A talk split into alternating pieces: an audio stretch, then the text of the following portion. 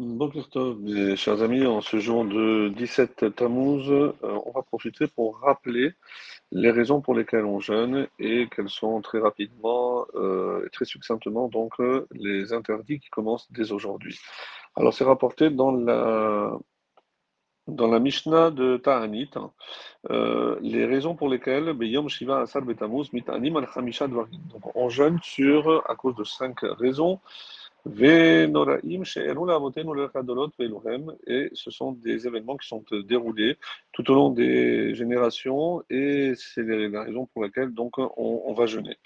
La première chronologique, c'est Nishtabelu Aluchot Arishonot, Seolit Moshe Rabbeinu. Donc Moshe Rabbeinu, euh, lorsqu'il est redescendu du Sinaï la première fois avec les tables, et c'est là où Nishtabelu Aluchot, et remarquez bien la formulation, les pierres ont été brisées. À aucun moment on a dit que c'est Moshe qui les a brisées volontairement. Deuxième raison, Boutela Hakravat Atamid, mais pas Marishona. Donc, euh, euh, déjà, dès le premier temple, c'est la date à laquelle donc, a été annulé le, sacrifice perpétuel qui marquait, je le rappelle, la, liaison, le lien qui existait entre le peuple et Dieu à travers ce Korban Tamid, puisque euh, tant que le temple existait, il a toujours été offert. Troisième raison, Uvkea Chomata Yerushalayim, la brèche dans la muraille de Jérusalem et on précise dans le deuxième temple, puisque d'après certaines sources, euh, pour le premier temple, c'était le 9 Tammuz, bien que certains pensent qu'il y avait peut-être une erreur dans l'écriture de, du tête, puisque euh, ça aurait pu être un Yud et un Zayin qui se seraient collés. Et enfin, euh, quatrième, répond, quatrième raison, pardon, Saraf apostemos haracha et Torah, c'est un, soldat romain qui a brûlé un Sefer Torah qui s'appelait Apostemos. Et cinquième raison, Ouamad Tselem et on a placé, on a introduit une idole à l'intérieur du sanctuaire. Donc voilà les, pour lesquelles, donc les, raisons pour lesquelles on doit jeûner aujourd'hui. Comme je le disais, le prophète dans Jérémie nous dit que c'était le 9 euh, du Tammuz, et ça c'est par rapport au premier temple. Alors, quelles sont les euh, restrictions qui commencent? Donc, juste rappeler comme c'est euh, rapporté au nom de Maran et dans d'autres sources, Mishnah Aboura et autres, que euh, Yemé Ben Ametzarim, les jours qui commencent dans cette période, sont Yemé Shebahem Hadin Sholet Yoter, donc le jugement, la sévérité est euh, plus présente, Vealken Yesh Leizaer Yoter Bekama Bekama Dvarim, et c'est pour ça qu'il faut être extrêmement attentif euh, et éviter des, choses ou des activités qui peuvent comporter un certain danger. Alors, L'interdiction la, plus connue, c'est que à partir d'aujourd'hui et pendant trois semaines, on n'aura pas le droit d'écouter de la musique. Euh, certains disent que pour une Seudat Mitzvah, euh, ou pour un pidion ou une mila, où évidemment on ne fixe pas la date puisque la naissance ou la bar mitzvah, certains permettent donc de la musique même avec des instruments. Euh, on pourrait, d'après les Sfaradim, même faire des fiançailles jusqu'à Rosh Chodesh, Seudat ou Mishte, pendant les trois semaines.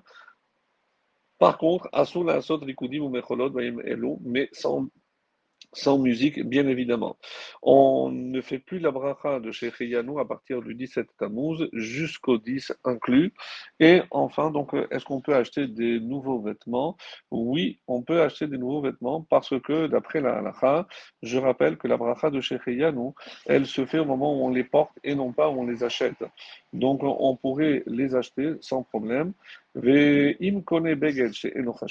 si il a acheté un vêtement qui n'est pas considéré comme important, c'est-à-dire où on n'a pas l'obligation de mettre, de faire la bracha de Shriyanu, par exemple, une chemise, des chaussures ou autre, donc on peut même les mettre pendant euh, ces trois semaines jusqu'à Rosh Chodesh, mais pas à partir de Rosh Chodesh. Euh, et la raison, c'est évident, parce que, que met ces vêtements, même s'ils sont neufs, sans faire la bracha de Shriyanu. Et il faut donc à partir de maintenant, éviter de prendre un nouveau fruit pour ne pas être contraint de faire la bracha de chez Cheyanou. En ce qui concerne les, la coupe des cheveux. Yesh medagdekim leachmir al atzman shelo listaper bechol sheloshet hashevoot hechel mi yudzain tamuz. Donc même si d'après les Sfaradim, la majorité, comme c'est rapporté aussi au nom de Rav Youssef, on pourrait se couper les cheveux jusqu'à Rosh Chodesh, et il y en a qui sont plus stricts et qui disent que euh, selon le Harizal, à partir du 17 Tammuz, euh, et c'est pour ça que d'après le Harizal, à partir d'aujourd'hui, on n'a pas le droit de se couper les cheveux. Et j'aimerais vous lire un texte qui dit donc pendant cette période qui est constituée donc de 21 jours, du 17 Tammuz jusqu'au 9 Av, donc Minhag Israël Kedoshim Lomar Tikkun Chatzot, dont on a l'habitude de faire le Tikkun Chatzot, même ceux qui n'ont pas l'habitude de faire pendant l'année, avec des larmes Vetov, donc c'est vous, Minhag Tov, Vechacher Meod, Lechol Ba'al Nefesh, la Shevet Ba'avelut, c'est pour mieux nous aider à sentir évidemment le deuil et la perte du euh, Bet Amigdash du temple. Ve'atam, c'est aussi Medze Achat et pourquoi? L'habitude c'est de faire après minuit.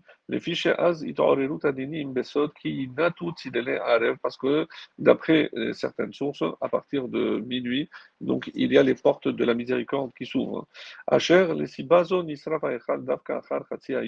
C'est pour ça que contrairement, alors que le, la moitié de la journée, à midi, on dit que le temple a brûlé.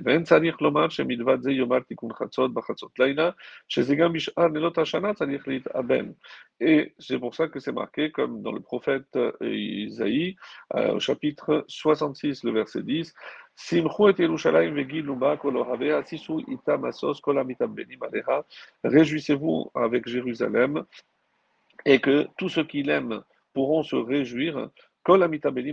et qui sont-ils? Ceux qui se sont endeuillés pour elle.